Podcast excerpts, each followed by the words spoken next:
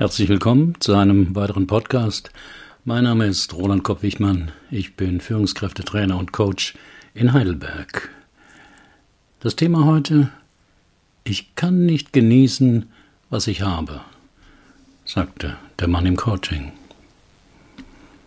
Manche Menschen wünschen sich, der Tag habe mehr als 24 Stunden, um alles, was ansteht, erledigen zu können. Sie fühlen sich meist fremdbestimmt und dauernd getrieben. Obwohl sie viel erreicht haben im Leben, können sie das nicht genießen. Welcher unbewusste Konflikt dahinter steckt, lesen Sie in diesem Fallbericht. Ich hatte es schon bei meiner Geburt eilig, erzählt mir immer mal meine Mutter. Plötzlich hätten die Wehen eingesetzt und fast wäre ich im Taxi auf dem Weg zur Klinik geboren worden, berichtete lächelnd der Klient im Drei-Stunden-Coaching. Eberhard L., 46 Jahre, Erfolgreicher, selbstständiger Immobilienmakler, verheiratet, keine Kinder.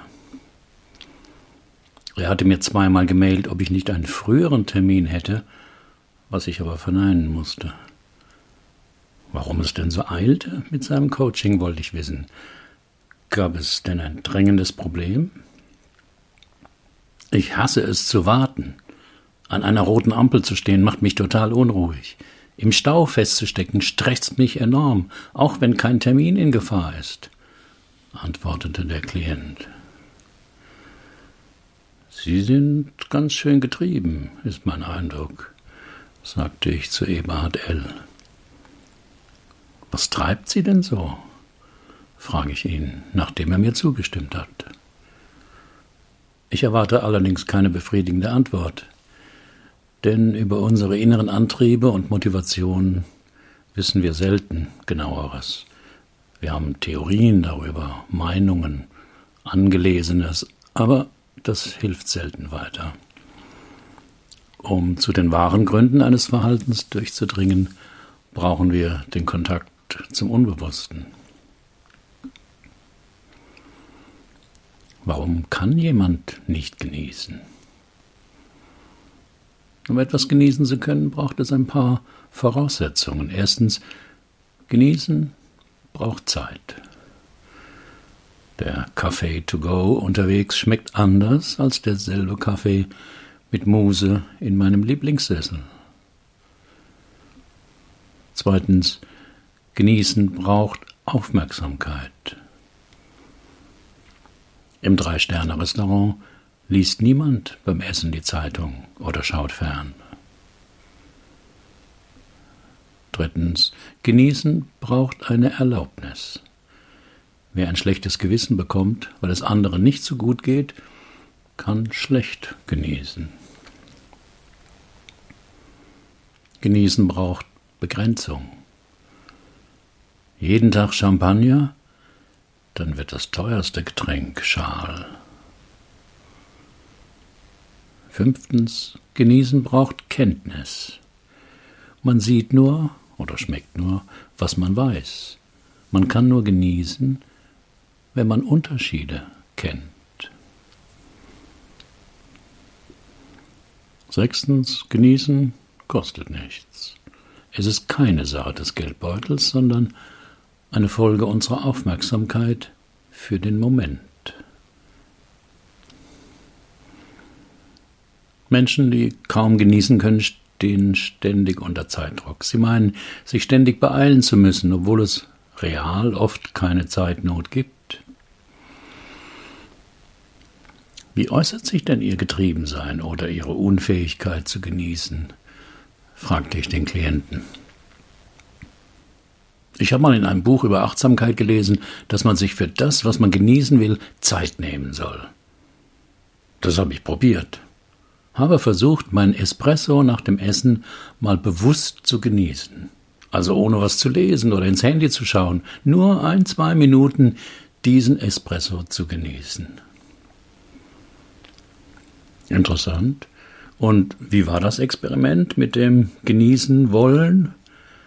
Schrecklich. Ich wurde ganz unruhig und kam mir blöd vor, da jetzt ewige Zeit für einen Espresso zu brauchen, antwortete der Klient. Reine Zeitverschwendung. Aber was machte sie so unruhig?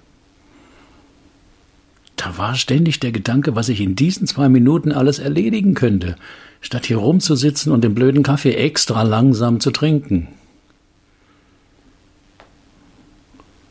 Klingt ja ziemlich abwertend und aggressiv, wie Sie Ihre Gedanken und Gefühle schildern. Ja, das stimmt. Reine Zeitverschwendung.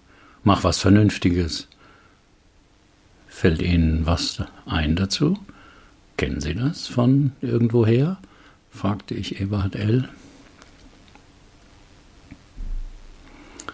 Solche mit viel Emotion ausgedrückte Begriffe sind es, die mich aufhorchen lassen, denn ich vermute, dass sie in einen Kontext gehören, der etwas mit dem Anliegen des Klienten zu tun hat. Doch um diesen Kontext zu erschließen, braucht es die Achtsamkeit des Klienten, damit er diesen feinen Spuren folgen kann und sich vielleicht eine lang vergessene Erinnerungsspur zeigt, wie in diesem Fall.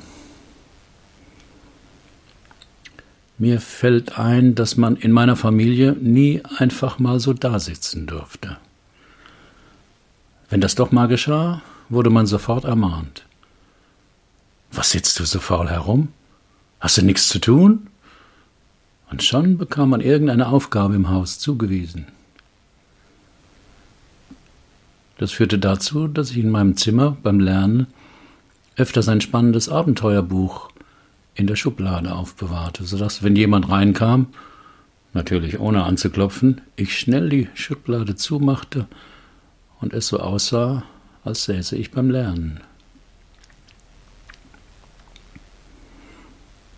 Kein Wunder, dass Sie heute schlecht etwas genießen können, fasste ich das Gehörte zusammen.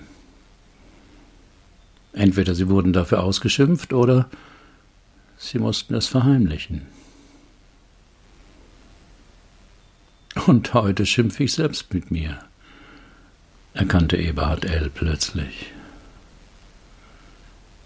Stimmt. Aber warum machen Sie das heute auch noch? Es fühlt sich ja nicht gut an für Sie. Sie würden ja lieber etwas genießen. Aber schon zwei Minuten mit einem Espresso gehen nicht.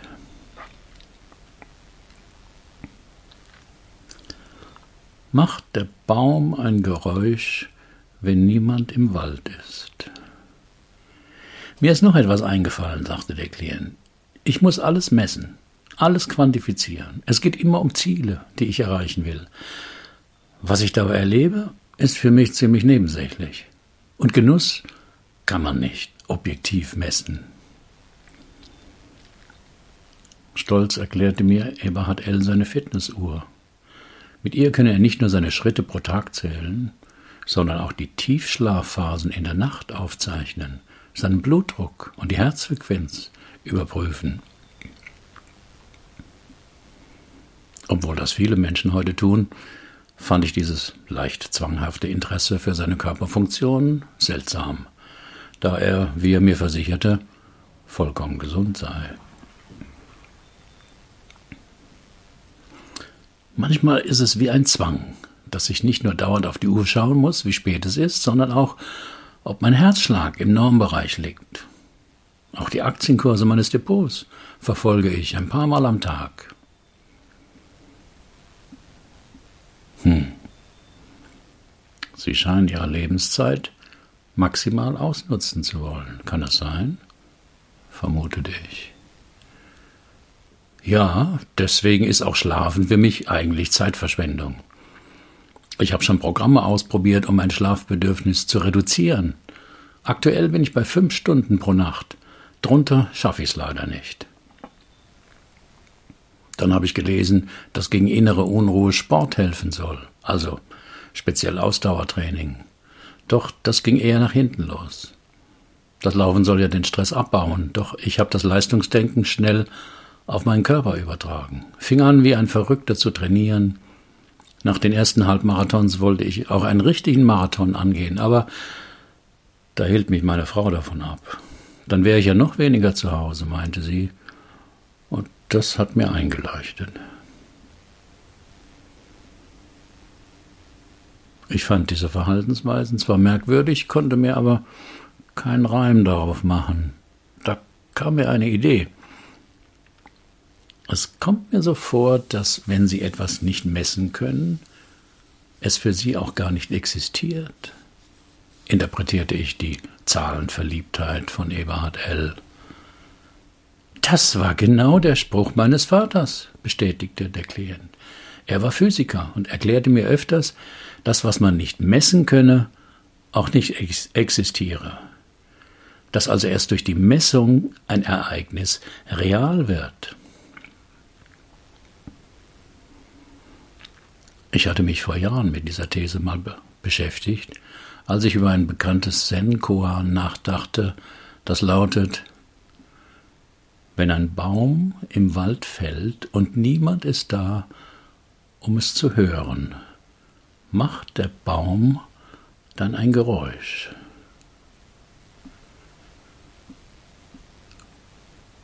Nach der Quantenphysik muss man diese Frage verneinen.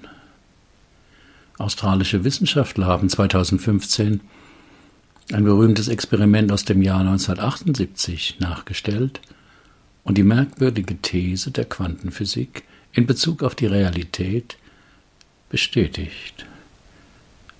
Dabei kam heraus, dass die Realität tatsächlich nicht existiert, bis wir diese messen. Auf meinem Blog ist ein Artikel dazu verlinkt. Dann steckt ja vielleicht hinter dem dauernden Messen ihrer Körpersignale der Wunsch, nachzuprüfen, ob es sie wirklich gibt, ob sie wirklich existieren. Vielleicht träumen sie nur, dass sie am Leben sind. Und der Blick auf ihre Smartwatch bestätigt ihnen aber objektiv, dass ihr Herz ruhig schlägt. So als müssten sie sich dessen dauernd versichern. Das wäre ja verrückt, aber auch irgendwie logisch, antwortete etwas verwirrt der Klient.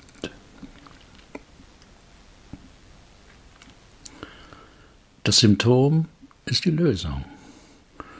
Dieser Satz hört sich im ersten Moment seltsam an, ist aber ein wichtiger Gedanke, der hilft, dauernde Veränderungen im Coaching zu ermöglichen. Denn dafür müssen wir uns eingehend damit beschäftigen, was eigentlich der Sinn des Symptoms ist, anstatt einfach nur mit aller Macht das Symptom weghaben zu wollen, was natürlich oft der primäre Wunsch des Klienten ist. Darum schaut und hört ein guter Coach genau hin.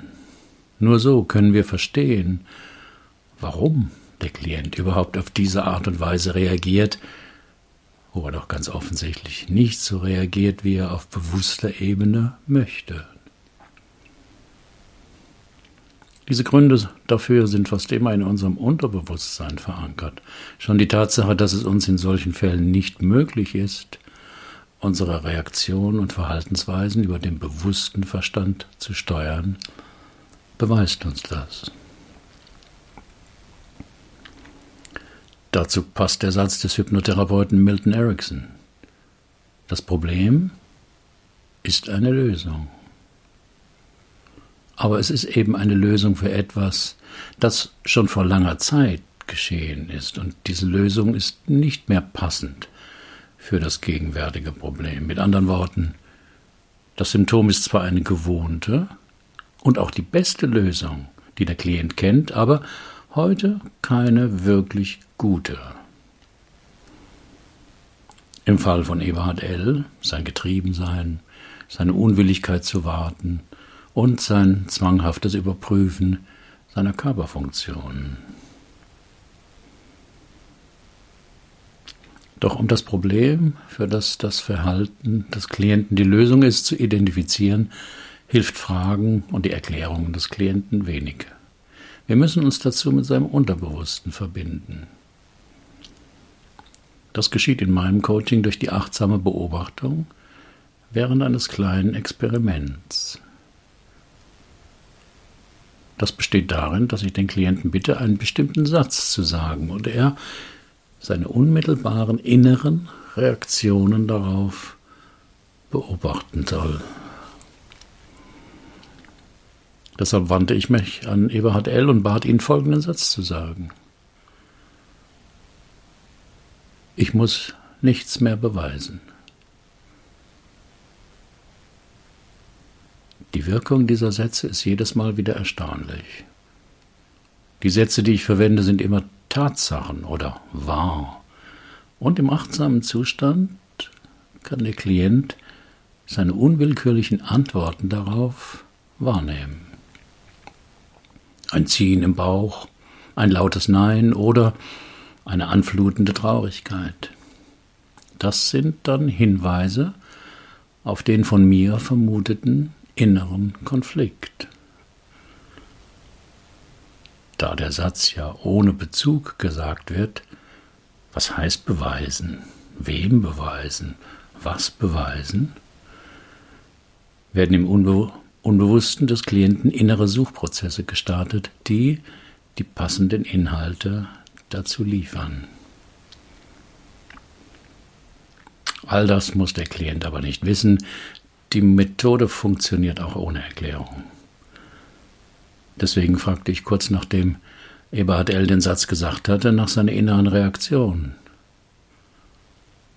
Das stimmt nicht, war meine Reaktion. Natürlich muss ich noch was beweisen, berichtete der Klient. Die Überzeugung, noch etwas beweisen zu müssen, gehört zum Lebensthema nicht wichtig sein. Menschen mit diesem Thema strengen sich enorm an, vermissen aber die angemessene oder erhoffte Anerkennung.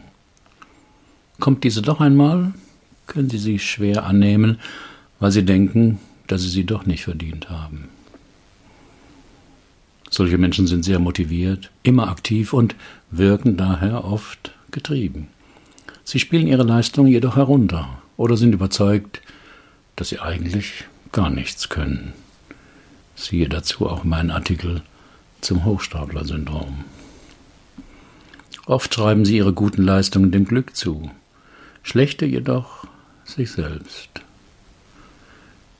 Sie kommen aus einem Elternhaus, in dem Leistung und Noten enorm wichtig waren. In der Biografie findet sich meist auch ein strenger Vater, der nie zufrieden war.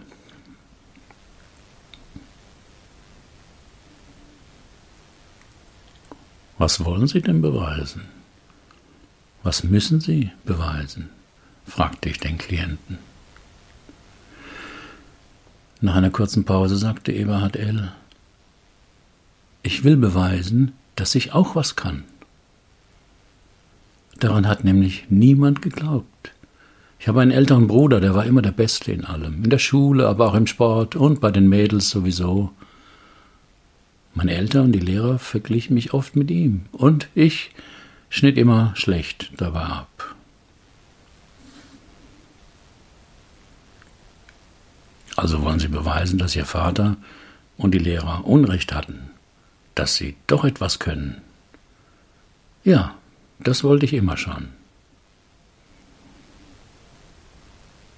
Kein Wunder dann, dass Sie so getrieben sind und dass Sie nichts genießen können, was Sie erreicht haben. Noch eine Frage dazu.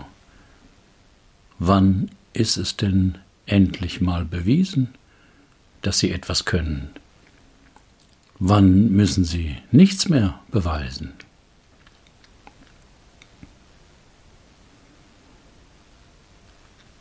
Diese Frage ist entscheidend.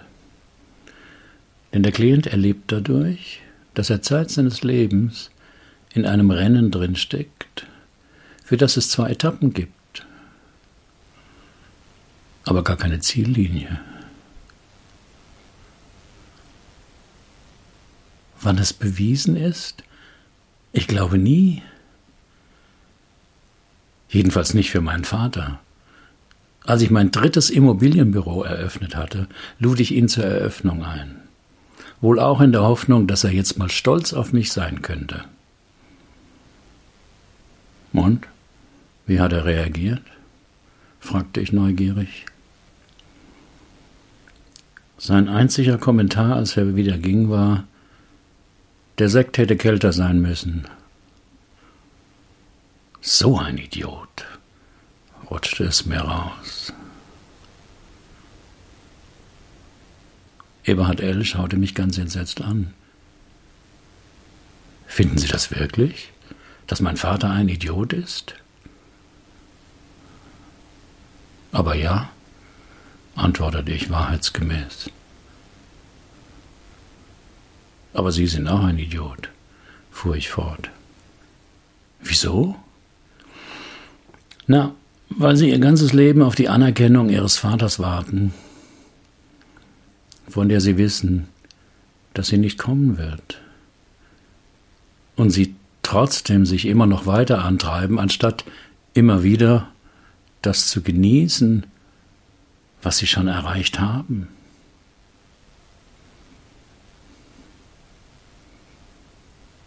Meinen Sie wirklich, dass mein Vater ein Idiot ist? vergewisserte sich der Klient noch einmal. Entscheidend ist nicht, was ich darüber denke, sondern wie Sie das finden.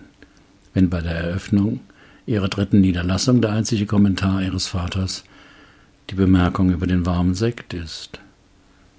Finden Sie das nicht idiotisch? Eberhard L. wurde nachdenklich und sagte dann, ich hätte mich das nie getraut zu, denk zu denken, aber wie Sie das jetzt so beschreiben, finde ich, Sie haben recht. Na, vielleicht sollten Sie ihm das mal bei Gelegenheit sagen, war meine letzte Bemerkung zum Schluss unserer Coachingsitzung.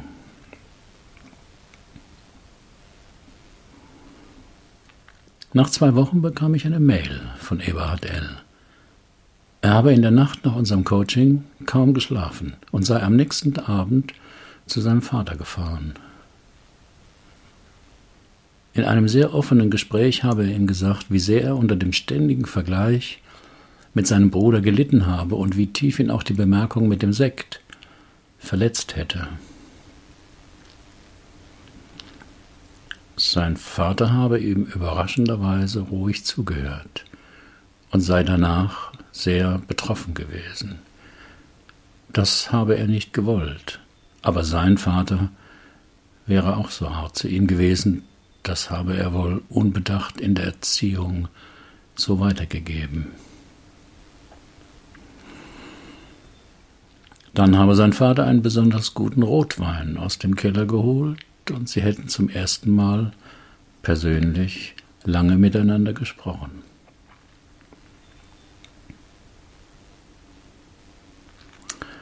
Dieser Fall ist nicht typisch für meine Coachings. Dass Eltern so einsichtig reagieren, ist leider nicht die Regel. Oft reagieren sie unversöhnlich, wenn man sie kritisiert und bestehen darauf, dass sie es nur gut gemeint hätten. Und ich bin auch nicht immer so drastisch in meiner Wortwahl, so ein Idiot.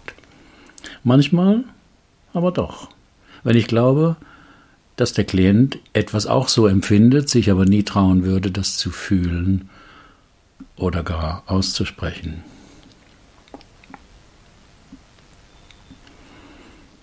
Auf meinem Blog finden Sie weitere Fallberichte aus meiner Coaching-Praxis alle Fallgeschichten sind real, aber so verfremdet, dass ein Rückschluss auf meine Klienten nicht möglich ist und die Vertraulichkeit gewahrt bleibt. Haben Sie auch ein Problem, das Sie bisher nicht lösen konnten? Dann buchen Sie auch ein 3-Stunden-Coaching oder mein Online-Seminar Lebensthemen klären. Wir finden die Lösung dort, wo Sie noch nie gesucht haben. Sind Sie Coach oder arbeiten Sie intensiv mit Menschen und wollen lernen, auch so zu coachen? Ich biete eine Fortbildung zu diesem Ansatz an. Alle Informationen zum Coaching und zur Fortbildung finden Sie auf meinem Blog. Müssen Sie auch noch etwas beweisen? Herzlichen Dank für Ihre Aufmerksamkeit. Bis zum nächsten Mal.